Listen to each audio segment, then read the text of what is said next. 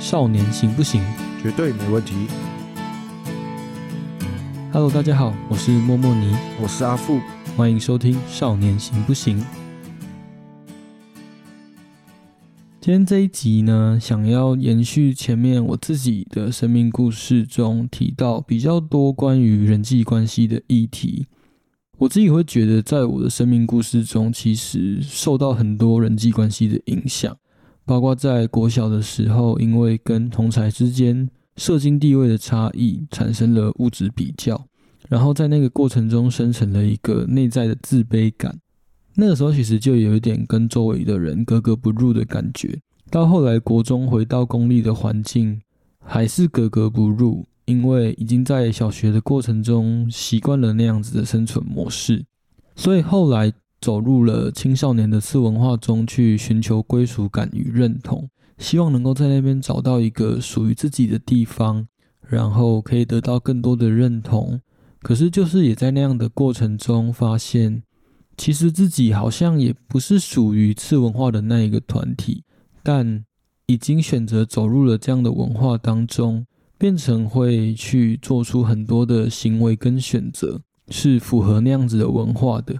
为了去得到在那个文化中的归属与认同，所以做了很多那个文化里面才会出现的行为，不断的去模仿。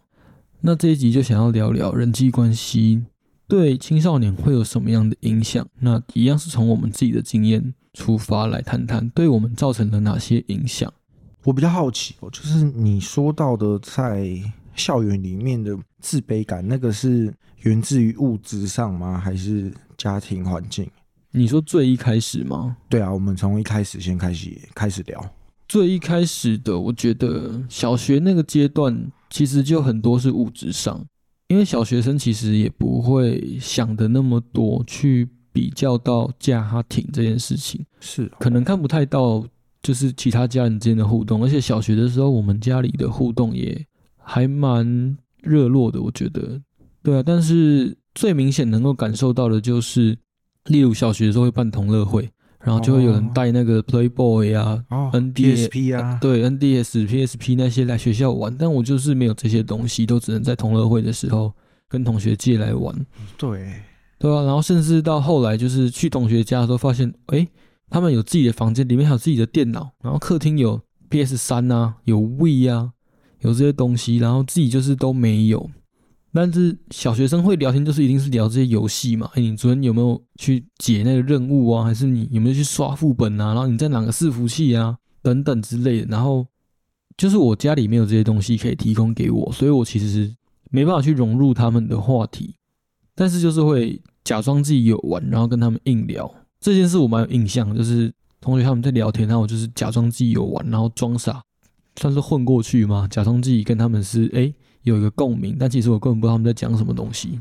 那到国中之后也是一样的这个这样子的状况吗？国中的格格不入，我觉得是因为我在小学六年已经习惯了那个环境跟生存模式，然后就是有提到在内心养成了一股自卑感嘛。然后其实，嗯，越是会把自己表现的比别人厉害、比别人强的人，让自己看起来优越的人，其实内心都有着强烈的自卑。所以我到了国中的时候，虽然跟身边的同才都是比较相近的社经地位跟家庭背景，可是因为我会觉得我是私立小学毕业的，所以有一种应该要比较穷对，就是会比较骄傲，感觉我跟这些人不一样，我有受过比较好的教育这一类的，就是这其实很奇怪，明明心里是自卑的，然后明明这些人跟我是相似的，可是我又不想要让自己看起来跟他们相似，因为我觉得我是私立小学那个群体毕业的，我跟他们是国中这些人是不一样的，我想要去彰显自己的优越，因为那个自卑已经存在心中了，所以没有办法坦白啦。就很矛盾，心里是自卑的，然后又去想要彰显优越，然后用这个优越去让自己感觉好像跟他们不同，可是跟他们不同的时候，内心又是自卑的。那物质的部分，国中的影响跟差距会很大吗？还是其实还好？物质上，我觉得国中就差不多了。我比较有印象，反而是国中的时候，因为我我国小的时候就是读那种菜市场小学，嗯，所以我身边的朋友就是反而是比较多，可能家庭状况雷同的。那嗯嗯到国中之后，就是说前几集有提到，我是被我爸送去那个明星国中嘛，那就是人比较多，那相对呃家庭环境比较好啊，社经地位比较高的同学就会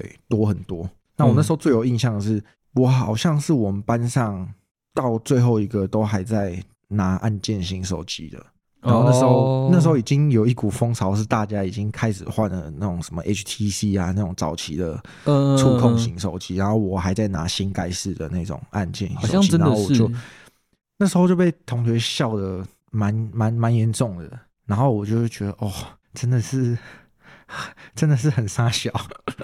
这个我还蛮有 印象受，这个我还蛮有印象的，因为我我们小学毕业升国中的刚开始那个阶段，其实就是还是会跟小学同学有联络，嗯，然后差不多我那个时期就是升国中的那个时候，正好就是智慧型手机开始普及的阶段，然后就是家开始人手一台。对，那我小学的那些同学他们就开始已经在拿 HTC 了，那个时候算是比较常见的智能手机。但我那时候也是一样在用你所所谓那种掀盖式的按键式智障型手机，就会有落差，但是跟学校的同学就差不多，就是国中身边的人其实都差不多，也是在那个阶段。就因为我我在国小，我家庭我觉得啊，比较起来，可能相对我家反而是比较好过的。嗯，就是嗯我虽然没有那些什么游戏机，但是我同乐会我是带得出很多零食的，带得出饮料的那种，哦，这可以跟大家一起分享啊。我可以拿零食跟人家换个玩个半个小时的游戏机之类的。哦，但到国中之后，因为就是家庭经济状况改变，所以我一整个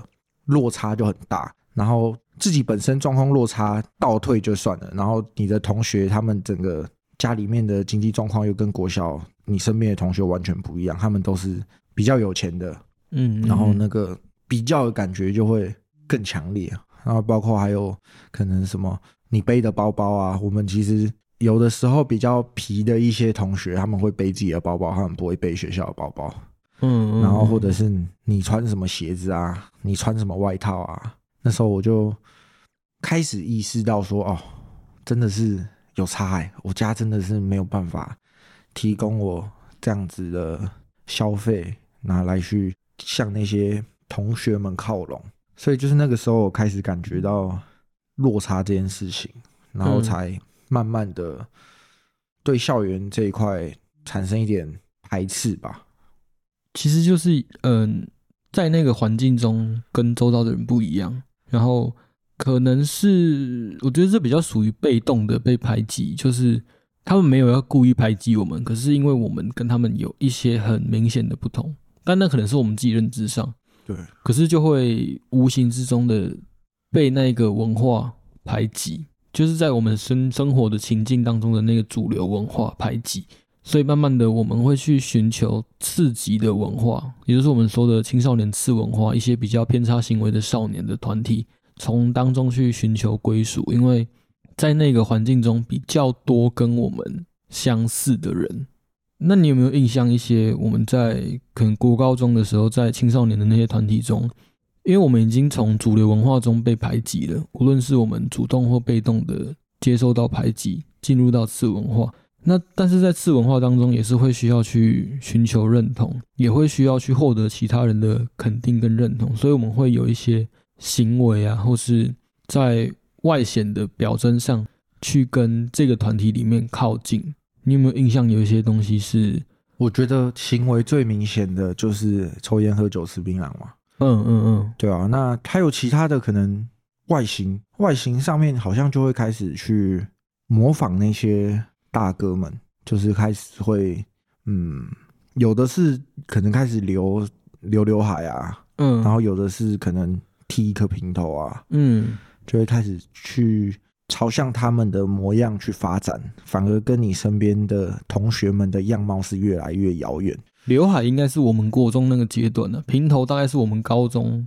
对，但是其实我觉得这是没有一个很明显的分界点，在我的经历里面，嗯，就是不管哪个时期都有这两派人，就是一样都在次文化里面，但是次文化里面就是有一派比较爱美的，就是会留留留留斜刘海的，然后比较想要看起来凶一点的，看起来穿一点的，就会剃一颗平头。嗯。啊，国中其实很少人剃一颗平头，大家都想要留，大家都想要留头发，比较少啊，大家都是斜刘海，然后可能抓个飞机头啊会染的。染个那个亚麻绿，要不然就是漂的很金，对对，然后去烫那玉米须啊，头发抓的很高，那个万利头。对对对，飞机头越抓越高，然后就是因为这样子的模仿吧，就会开始你跟你同学越来越不一样，因为大家他们在追求的可能是偶像剧里面或是八点档里面那些嗯明星或者是 idol 的外形，但是我们追求的反而是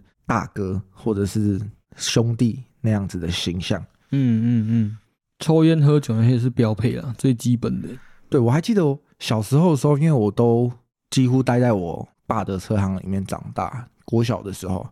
然后他就是办公室里面常常会有他一些同业的朋友啊，或是客人啊，会在他的办公室里面抽烟、喝酒啊、聊天啊，然后或是打牌啊、赌博啊等等的。然后在那个办公室里面，我小时候国小的时候，我就觉得哇，真的好臭，我真的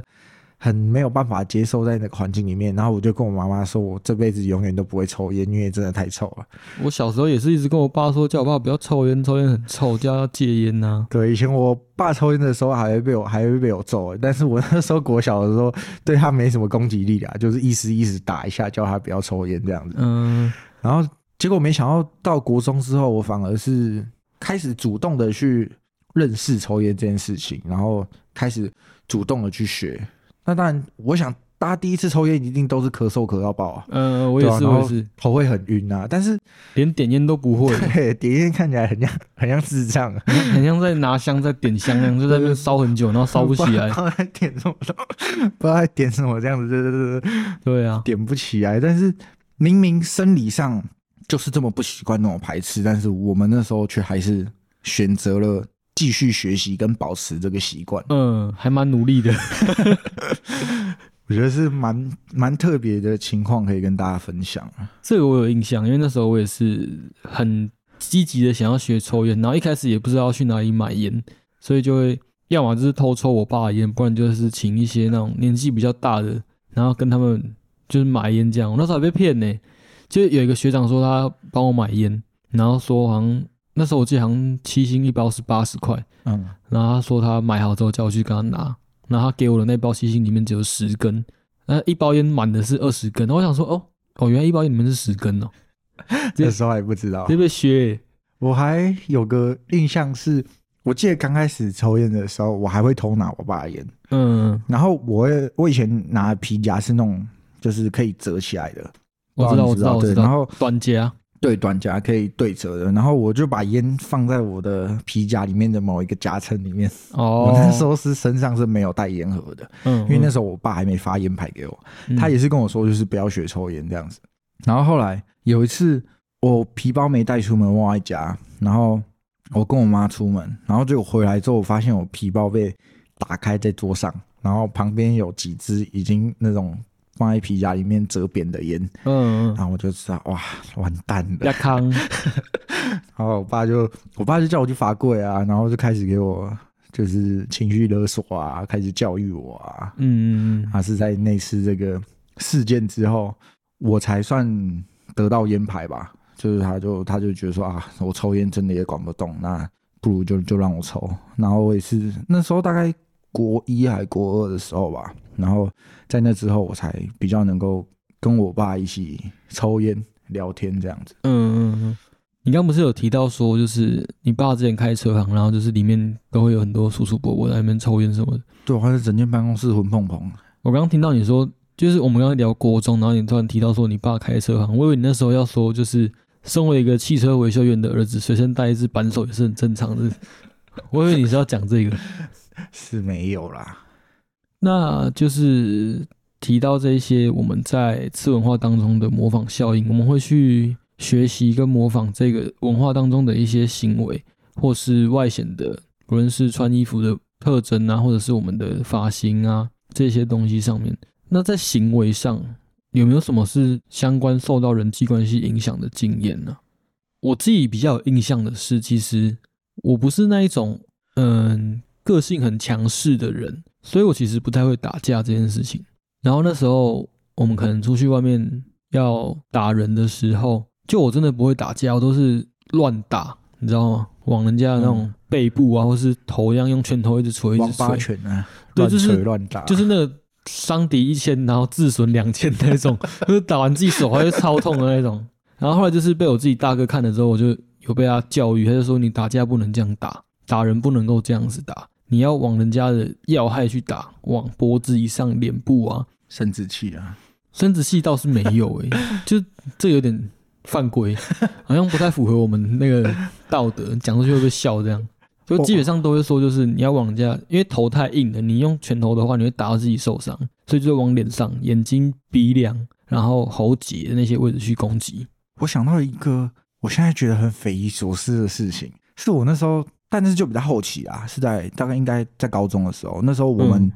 一群兄弟被我拉着一起进入到帮派的时候，我们那时候大哥还有帮我们找那个拳击的教练，嗯嗯，然后是我们一群人一起去上课那样子，这个我有听说过啊，然后我就觉得哇，真的太酷了吧！就是在原来在帮派里面里面是真的有这样子的课程，可以让我们去学习，让我们知道怎么怎么去打架。这个我有印象啊。台北有一些帮派，你可能应该也知道，就是他们真的也是有自己的拳馆。嗯，然后精实训练的。对，然后就请一些教练要教他们去上课，然后还给他们超体能，就是让让让他们能够有战斗力。对，我就觉得那时候哇，真的太扯了，我真的没有想到会有这样子的情况发生。嗯，然后慢慢的，好像其实也会在身上习惯放一些武器，就摩托车车上可能会有棒球棍啊，西瓜刀啊，信号弹啊，对，小刀、折叠刀这些东西，就是还蛮常出现的。我们那时候，我记得我们那时候其实好像还没有这么流行到每个人身上都会带武器，可是就是渐渐的已经发现有一些人身上会有皮带刀，会有折叠刀、小刀，然后棒球棍算是，如果你有骑摩托车的话，车厢里那是标配了。我还记得那时候我们进入到帮派的时候，我们一进去的第一天呢、大哥带我们做的第一件事情就是带我们去武器武器武器店，一人挑一把刀，然后那算是大哥给我们的配刀，就大哥出钱的。然后从那时候开始，我们身上就是每天出门，大家都会身上都会放一把弹簧刀，或者是蝴蝶刀，或是折叠刀这样子。我记得我自己开始会在身上带刀的时候，反而是真的有遇到，就是跟其他地区有冲突的时候。我就是有一次在 KTV 跟别的地区的人起冲突，然后有打起来，然后对方是被我打伤的，就有叫救护车这样。然后后来就是过了大概一个月的时间，他就突然开始到处放话说要找我们讨，然后要抓我这样。那后来我们那次其实就有约，就是时间地点都约好了，而且是约在他们的地盘，然后我们就一群人过去啊，就是应该有一个三五十台摩托车，然后我记得汽车也有大概将近十台，我们就过去，就在那边绕了两三圈都没遇到对方的人，我们就就回家了。就隔一天半夜的时候，大概我记得好像三四点，其实那时候已经清晨快天亮的时间点，然后就听说他们有跑来我们的地区绕，这样说要抓我，然后我起床之后就看到我手机就被私讯，说什么哎、叫我不要再躲啦，赶快出来啊，什么之类的。我想说你莫名其妙，你跟我约好时间地点你不出现，然后在这种大半夜大家都睡觉的时间你来抓落单的，那就是从那个时候开始我才发现好像应该要去买个武器放在身上防身，因为天知道什么时候突然被偷袭之类的。我是因为这个原因所以才去买了武器放在身上，不然我其实之前也不会随身携带武器。我在大哥配刀之前也没想到说，原来兄弟就是会真的面临到每天可能需要出去打仗或是跟人家输赢的这个状况，是直到刀子带在我们身上，然后跟大哥出过一场就是跟人家的街头械斗之后，才发现说哦，真的是带刀在身上，对于那个时候来说是有必要的，不然很可能会就是你被打，或者是就是你被捅，或是你被砍了几刀倒在地板上这样。其实真的会耶，我记得还有一次是我们这个地区的跟另外一个地区的，就是有吵架，但是不是我们这一群的，是我们这地区同个地区另外一挂的人，然后我们就就没有我们的事情嘛，所以我们就是在在路边吃面这样，就我们就我们就几个人，然后在面摊我们就吃面，然后聊天，然后对方那一群人就是要来找跟他们吵架的那一群，就误以为是我们队，所以我们就四面吃一串，就是直接十几个人围上来，然后刀都拿出来。但是还好，他们对方当中有一个是认识我们的人，所以把他们自己人拦住，他们就有认出来，然后知道不是我们。不然那那一天可能因为我们都没有准备啊，我们就是在在吃面聊天而已。我们搞不好那群人就是全部都被砍砍进医院里都有可能。好，我发现好像以我们那时候来说，吵架找错人好像是常常在发生的。很长啊，我们自己也是有打错人的时候。对啊，因为有一次我也是被找错，我那时候反而不是跟帮派里面的朋友一起在外面，我那时候是跟我比较早期出正头的朋友在外面就是聚餐这样子。然后我们那时候吃完饭在一间夹娃娃机店聊天吧，然后就是玩夹娃娃机这样然后我那群出正头的朋友他们是比较没有帮派色彩的，嗯，然后但是嗯突然娃娃娃娃机店里面就冲出了一堆人，然后以为我们是可能他们的对方或是来找茬的，然后他们就哇拖了三四个那个高尔夫球袋出来，然后嗯里面打开不是高尔夫球杆，全部都是什么西瓜刀啊、棒球棍啊、把打啊什么的。嗯嗯嗯，然后那时候我们就我们就吓到，我想说，哎、我也没惹到你们啊，到底是怎样？我们突然被二三十个人包起来，因为他们娃娃机店后面可能就是作为所谓他们的堂口或是呃招待他们的据点了。对对对，他们里面就突然冲出一堆人，然后我们就被包起来围起来，然后我就赶快打电话叫我大哥来，然后那时候我大哥他们就差不多十台汽车过来，然后嗯嗯一下车啊，大家身上都带西瓜刀，然后就两方人马对峙，剑拔弩张，准备要打起来这样，然后我才想说，不可能啊，我不可能在那边夹娃娃机，我就突然要跟人家打仗。我就想说，我再去好好的跟对方确认一下，到底是什么事情，还是我们有哪里惹到他们？然后他们就讲了一个我没听过名字，然后就说过来出来面对啦，这样。然后我想说，是不是找错人了？然后后来真的我把他们的呃算是领头的拉过来，好好确认一下之后，才发现都是找错人。然后我们的上头的老大的老大还是同一个，那我觉得你们那一次算运气蛮好的，就是对方没有直接直接下手，二话不说就下手，还有还有被打得给你们很惨。对，还有跟你们谈的机会，因为以前我们曾经被教育过的一个观念就是先动再说了。先爬先压，慢爬干顶你，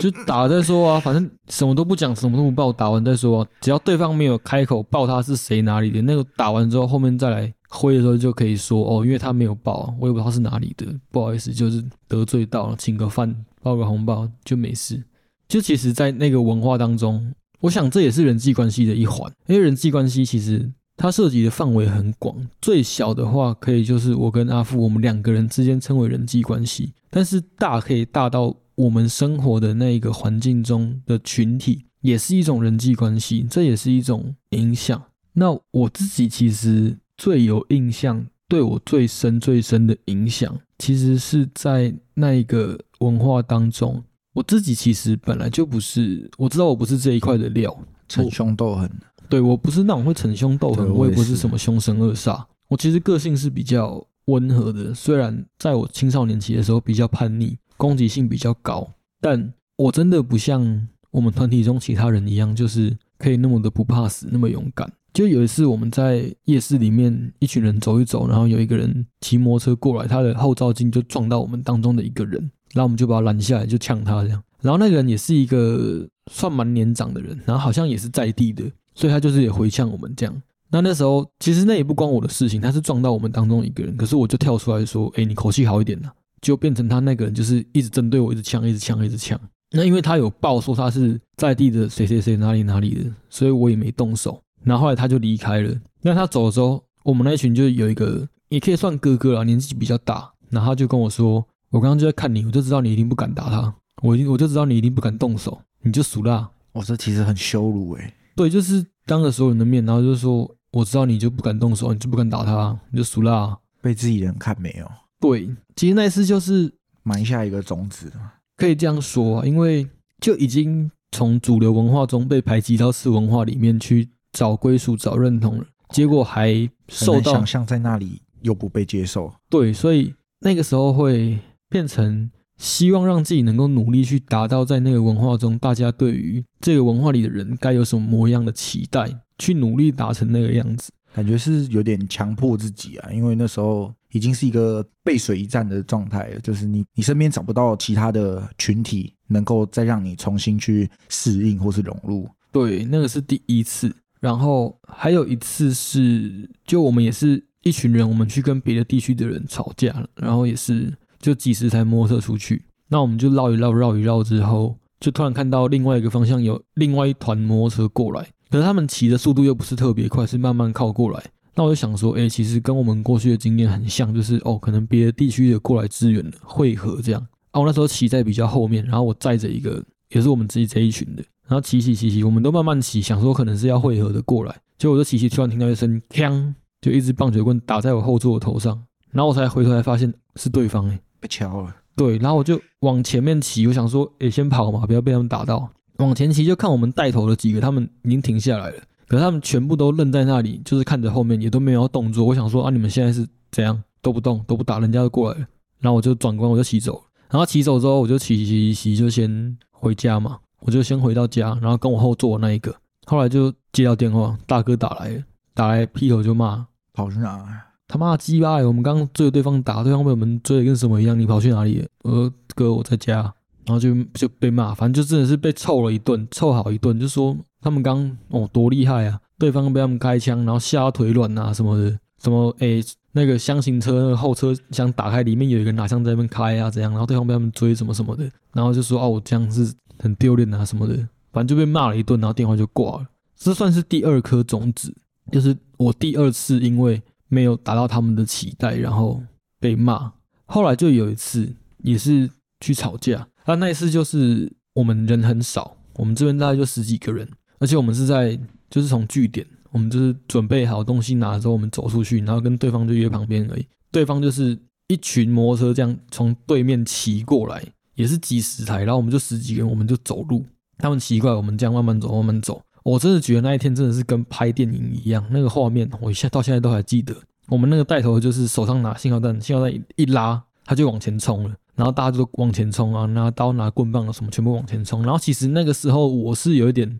怕的，说实话，就是我们人数上占弱势嘛，能看得到大家都冲了，所以我也就不管了，就跟着冲了，拼上去的。还好对方看到我们冲过去带头，他们对方带头就回头了，然后准票车就跟着他们回头。但那次其实我很抖，我是心跳跳超快，然后一边往前冲，想着等一下怎么办。就是我知道我其实不是这一块料，可是那个时候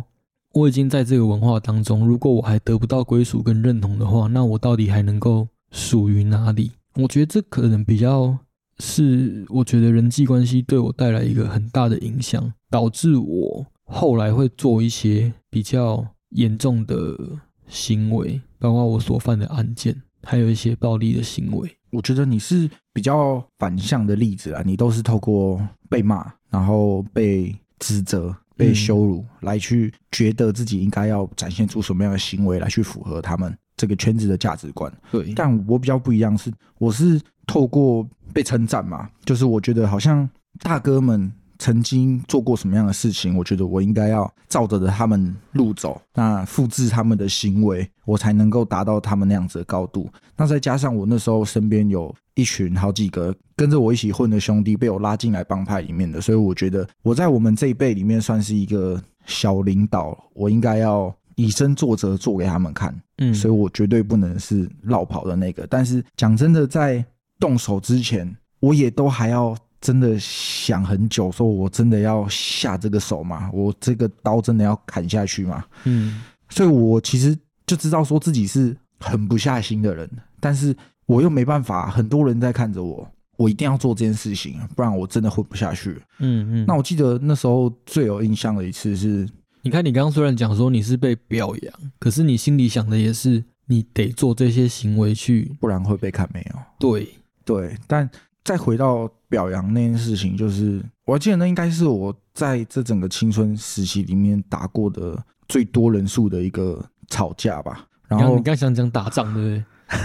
对吧？以前我们都说打仗打仗啊，对对吧？以前都说吹输赢啊，打仗啊。然后就那次真的是非常多人了，我们光自己我们光自己的人马就有十几台的汽车，然后总共大概四五十个人，然后车上是真的几乎。每隔几台车就有一把枪，然后我那台车刚好是我们设定是我们车上四三个人有枪，四个人我开车，然后另外三个人是枪手。嗯，然后我们就到对方约定的地点，然后我们也是去对方的地盘。那一场后来到对方的地盘之后，对方就是从路的两边冲出来，然后我就发现有人是拿长枪，有人拿散弹枪，对方。啊，对，然后我们都是拿手枪，嗯嗯，然后我就想说，哇，这个很硬啊，我是真的我会没命的，火力上有落差，对，然后后来我们因为对方的火力压制，我们的车队就被截成两前后两半，嗯，就是中间有断掉，然后后来我们就没有看到对方的枪手在出现，然后反而是对方的路边就是拿武器的人冲出来，然后我看到有个拿斧头的，然后有个拿那个很长的铁棒的，嗯嗯然后那时候我这台车前面前面是我大哥跟我大哥的大哥，嗯然后那时候我看到我大哥的车被人家拦下来，然后拿斧头的人要去砍玻璃，然后要把我大哥从车上拖下来。然后但是那时候我车上三个枪手都已经下车出去跟人家打 CS 了，像 我车上已经没有人了，然后加上我自己身上也没有枪可以跟人家对射，嗯。我只有一台车，然后我又看到我大哥快要被人家砍死了，嗯，所以我那时候当下我就油门一踩就往对方拿斧头那个人冲过去，然后我就把他撞飞。嗯然后撞飞之后，我看到他在地板上动，然后我又再打 R 档倒退，我又从他身上再碾过去一次。嗯之后我们就弃车逃逸，就是我那台撞人的车就留在现场，然后我就东西收一收，然后跳上我大哥那台车，我们就离开这个现场。然后在这个事件结束之后啊，我们公司的聚餐上面，大哥的大哥就把我叫到大家的面前说：“哎，这个小弟今天表现很棒，这真的是有救到大哥的命。”嗯嗯，就从这个过程当中，我就发现说啊，即使我真的做这件事情的时候是，其实当下真的很慌，那也蛮怕有什么事情发生的。但是因为他们这样子的表扬，再加上我自己认为我应该要以身作则的这个责任，促使我去做那些我根本没有想过我会真的开车把人家碾过去这种事情。嗯，但就是真的，我们在那个文化中生活，然后做这些事情可以获得肯定、获得认同，甚至是能够在一群人的面前被表扬，其实是真的会增强我们去做那些行为的可能。但我自己觉得，我们那个时期，我们国高中的青少年期，跟现在还在国高中的青少年期的少年又有点不太一样。我们那个时代其实网络还没有现在那么发达，就是大家使用网络，真的就是单纯联络用。对对对我，们不会在网络上吸收太多的什么新的资讯啊，或者是兴趣啊等等。嗯，那但是现在的国高中生有很多的，甚至可能不管是现在连小学生都对，看他们可能生活的食衣住行都是从网络上来的资源或是资料，嗯，所以他们就会对网络产生一个依赖或是粘着吧。然后尤其是像抖音啊，还有现在很流行的短影音，很多那一种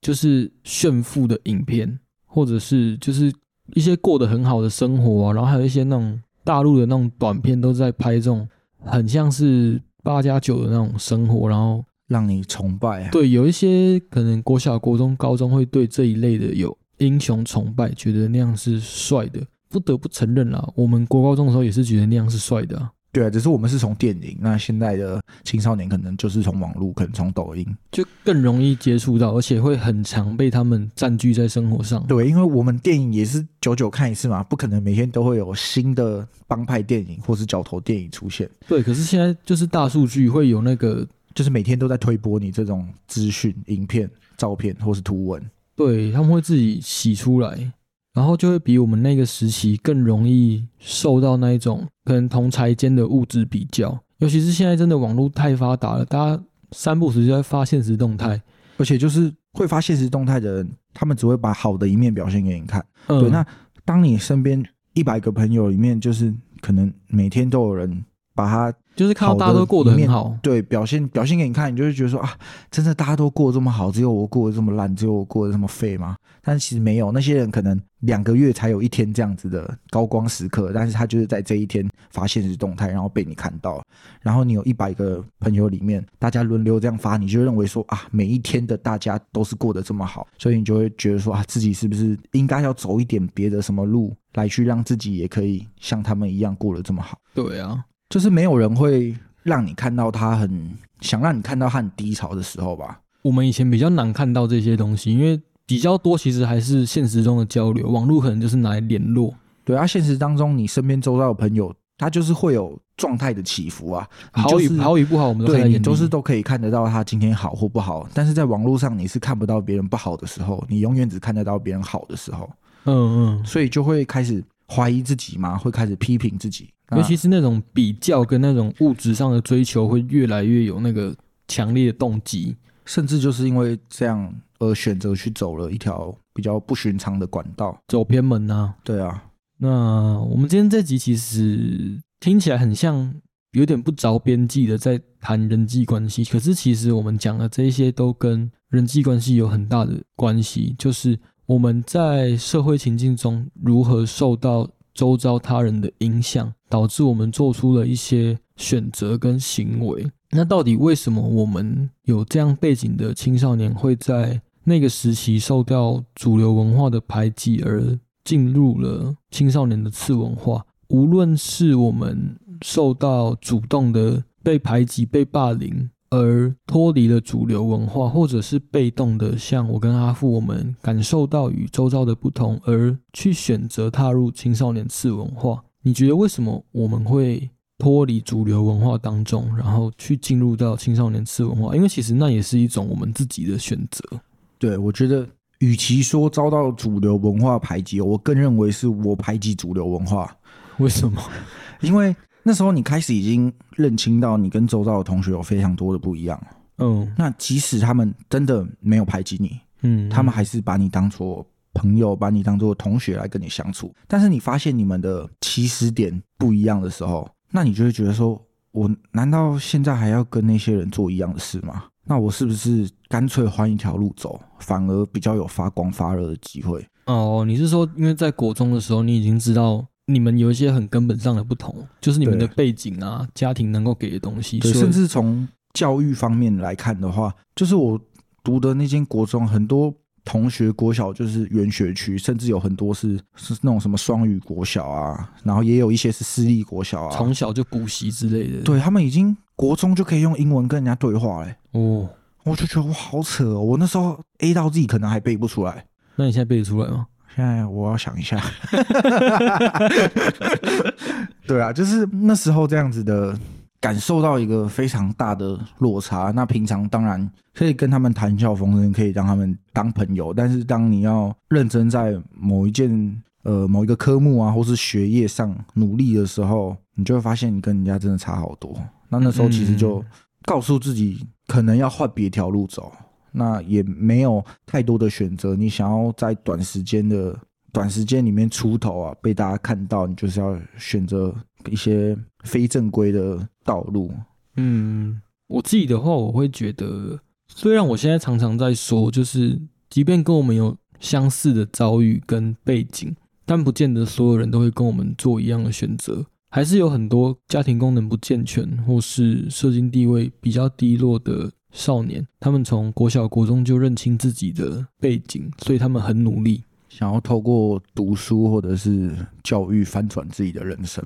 对，但我还是想要说，那时候我觉得真的有受到很多不同方面的影响，包括在小学生国中的时候，我很想要去念私立国中，跟着那些同学一起，可是家里没办法继续支持这件事情上，可能那时候也缺乏一些好好的沟通，把我自己的想法跟情绪表达出来，可能他们也没有接住我这个需求，只能告诉我说家里真的不行。那包括到后来我在学校里面。就是自己很积极的想要去进入次文化当中，那一开始不是很顺利，所以有被霸凌，有被学校的同学拖出去教室外面打。那那个时候老师也没有很直接的接住我，而是跟我说：“哦，我们中午被叫去学务处，但是你去学务处之前，你应该先来跟我报备啊！你怎么可以擅自离开教室？就怎么会是先讲这个东西？你没有先关心一下我？然后后来就是。”因为在校内打架有被记过嘛，然后那个时候就想说还是要把过消掉，所以我们就有那个消过单，要在每一节下课的时候拿给那个任课老师签名，证明说我有好好上课，然后要累积到一定的次数之后才能够去效果。那就有一次有一个代课老师来上课，然后我就有跟他说我想要请老师帮我签销过单，然后他就是在课堂上就直接问说啊你怎么会被记过？然后就我们班上就有人说因为跟别人打架。然后那个老师就可能想要半开玩笑说啊，你是打赢还是打输？我还没有回答，我们班就有另外一个人抢先回答，他就跟那老师说，他喊很大声，就全班都听得到的那种声音，就说打输了，而且还哭诶。然后我那时候就是，我记得我应该头低下去，就是其实很受伤，对，就是有一种被全班嘲笑的那种感觉，嗯，会觉得好像哦，很多目光在看着我，然后大家是在嘲笑我的。嗯，我其实不知道应该要怎么继续接下去，但是就是在这么多，无论是家庭或者是在老师在同学那边，就是受到了很多异样的眼光嘛，无论是主动或或是被动的排挤啊。对，我觉得这个不是一个，不是某个时间点啊，就是可能有很多的。因素啊，包括自己怎么看自己，跟你认为别人怎么看自己，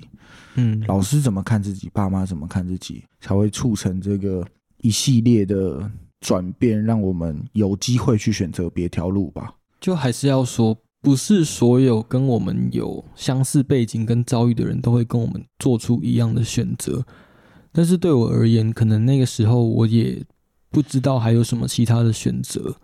然后。也许在当时对那时候的我来说，这是我能够想得到的选择。然后就这样从主流文化中脱离，然后进入了青少年的次文化中。其实今天这一集，我觉得人际关系应该也是在我们节目主轴中，在谈论青少年很重要的一环。因为无论是我们在原本比较主流的生活中，到后来进入。次文化当中，人际关系一直都存在我们的生活中，而且都占很大的一个部分。对，那像我跟阿富，我们比较相似的地方是，我们都能够感受到我们跟周遭的一些不同，格格不入。于是我们选择去踏入一条自文化的路，从中寻求归属与认同，或者是去获得一些我们需要的。像阿富那时候想要赚钱，那我是希望可以得到一个。属于我的地方，结果我进入到了次文化当中之后，发现那里好像也不是属于我们的地方，因为我们的个性好像也不太一样，不太是那个文化当中应该要有的模样。但已经进入次级文化中了，我们好像也没有没有退路了，没有在更刺激的地方可以去了，不得不不得不模仿啊。不得不学习怎么样在那个环境当中，用一个好像不是自己原本的样子继续生存下去。对于是，我们就努力积极的强迫自己，让自己活成那一个圈子当中大家期待的模样。最后就开始接触到司法犯罪。今天这一集谈了很多有关人际关系对我们的影响，从最一开始。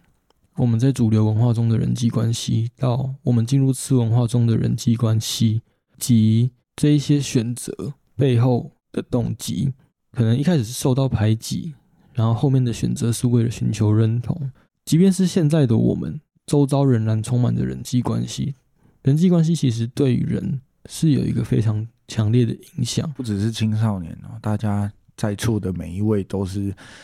深受人际关系的影响。就是归属跟认同是一个很基本的需求，包括我们现在也是在做一样的事情啊，只是我们把这个领域从次文化移到了可能我们的生活、我们的校园之中，因为我们看见了不一样的选择，我们知道我们有不同的选择可以去做，我们能够透过比较正当的方式来获得我们需要的归属跟认同。没错，那下一集的节目呢？我们想要来谈谈前一阵子，应该好前一阵子了，在 d 卡 c a r 上面，应该是去年的文章，嗯，有上热门，然后很很多人在广为分享的文章，叫做“第一次被关就上手”，应该是第一次坐牢就上手，是吗？对对对，就差不多是那个标题。然后我们想要来谈一个少年版的，因为少年的处遇跟成人其实有一些不太一样的地方。那可以就我们自己的经验来跟大家分享，也许大家也会很好奇，就是少年在接触到司法之后的处遇，那个历程会是什么模样？跟你真的要失去自由的时候，需要准备一些什么样子的东西，或是你身边的呃朋友啊或家长啊，能够帮你准备什么东西？或者也许也有家长在收听我们的节目，可能也会好奇关于孩子们。接触到司法之后会受到什么样的对待。因为我记得在我的过去当中，好像没有人跟我的家长说，我那时候在关的时候需要准备一些什么东西，好像是我进去之后，我自己去观察，我自己问了我那时候在收容的可能舍友啊，或者是主管，或者是呃杂役服务员等等。有待过那里面的人，我才知道说哦，我应该要准备什么东西，那我才能写信出去跟我爸妈说，或者他们来会客的时候，我才能透过电话跟他们说，哎，要帮我准备什么这样子。没关系，我们下一集再来好好的聊一聊，先给大家卖个关子。好，那我们这一集就先到这里结束喽，我们下次见，拜拜。